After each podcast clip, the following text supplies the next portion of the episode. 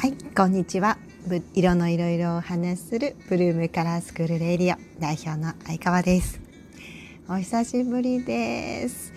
ここんなにラジオを投稿していなかったのは初めてですね。コロナが始まってラジオで発信でもしてみようかなと思い始めてもうかれこれ100話ですから、えーちょっと随分ご無沙汰しました。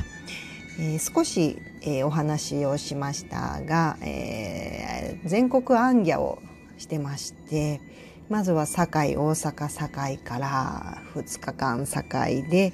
えその後茨城県水戸に行き、えそして千葉県成田に行きという、まあ、1週間を過ごしてたんですね。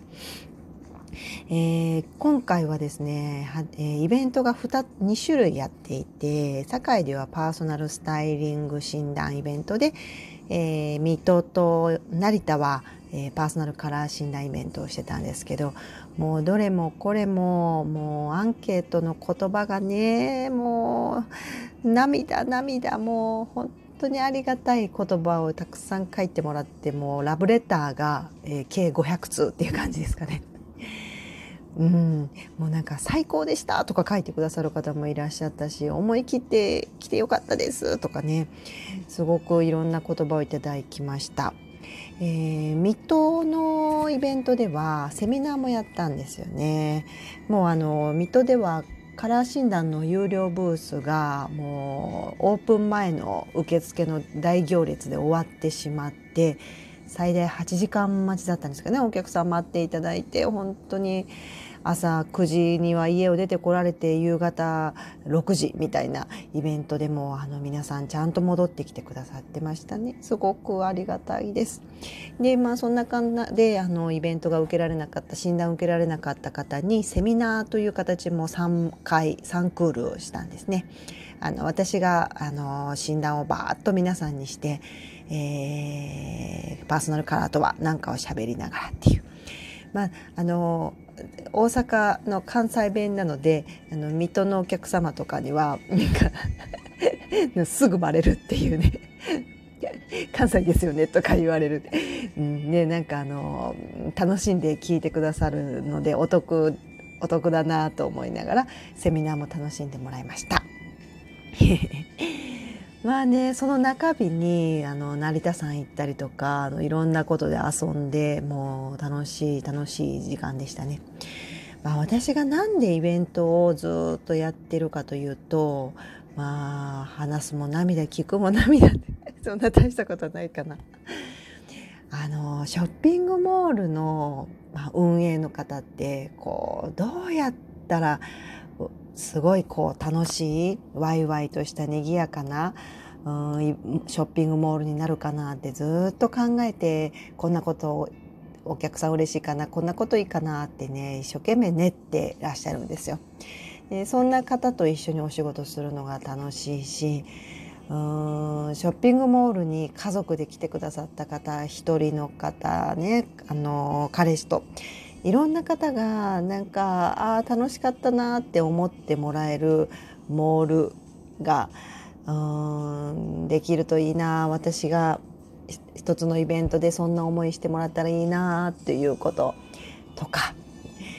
えーまあとにかくたくさんの方にこの自分を自分ってめっちゃいいやんっていうのを知ってもらいたい。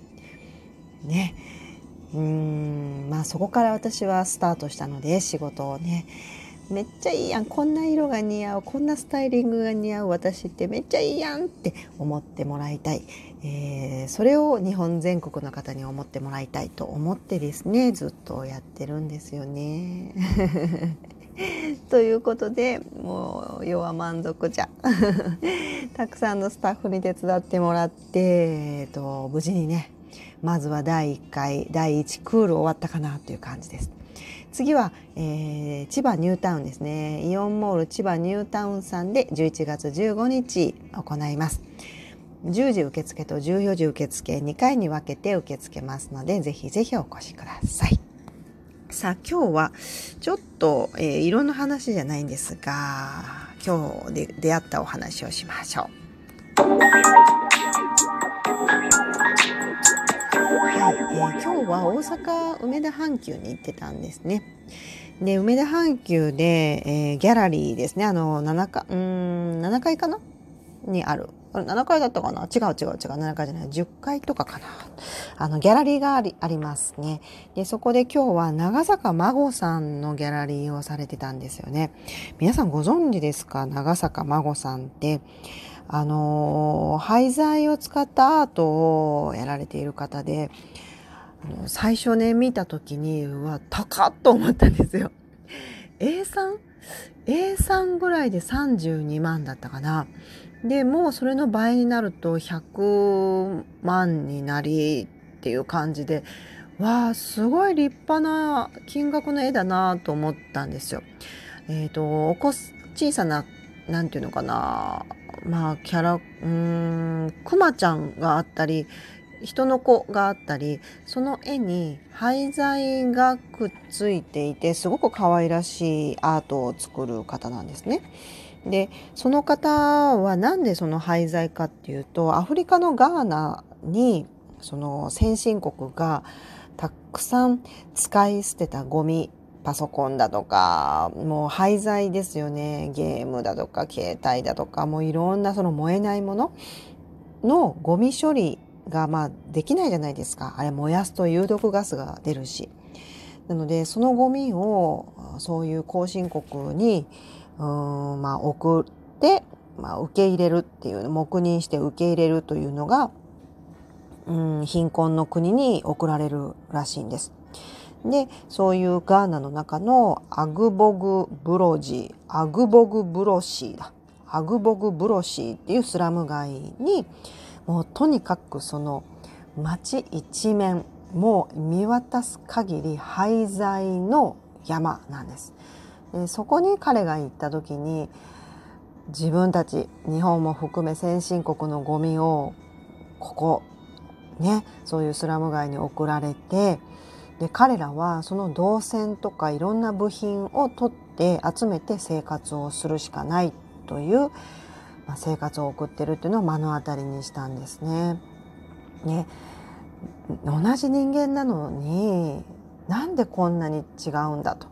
でその廃材なんかを燃やしたりするのですごく有毒ガスがその地域にもう年中朝から晩まで溢れているので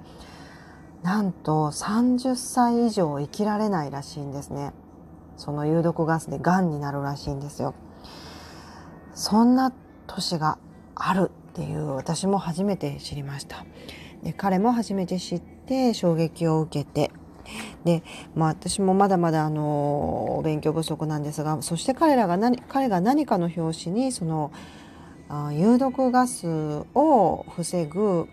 えー、ガスマスク？ガスマスクが欲しいというリクエストを受け彼は個人で自分一人であ最初は、800何十個50個ぐらいのえー、ガスマスクをその土地に、えー、送り続けていたらしいですね。まあ、そんな方の、